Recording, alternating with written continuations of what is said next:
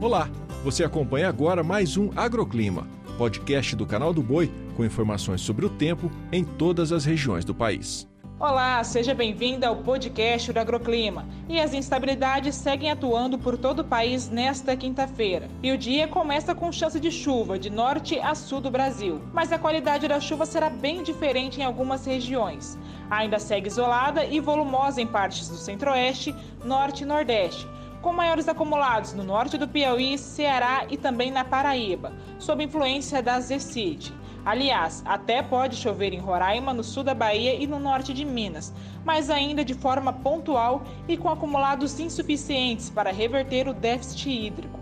Outro destaque é o Rio Grande do Sul, e isso porque a aproximação de uma frente fria influencia no potencial para chuva significativa e forte em toda a fronteira com o Uruguai.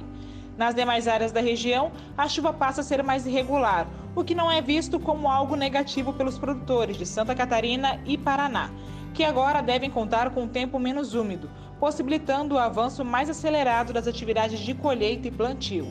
Apesar do tempo estável, as temperaturas seguem elevadas no país de uma forma geral, com máximas de 29 graus em Belo Horizonte, 31 em Teresina e em Porto Velho e 34 em Boa Vista.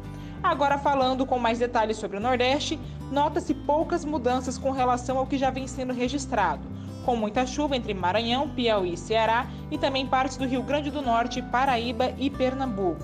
Já na Bahia, a chuva começa a se espalhar mais, mas ainda não cai de forma generalizada.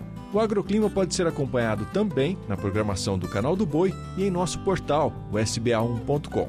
Até a próxima!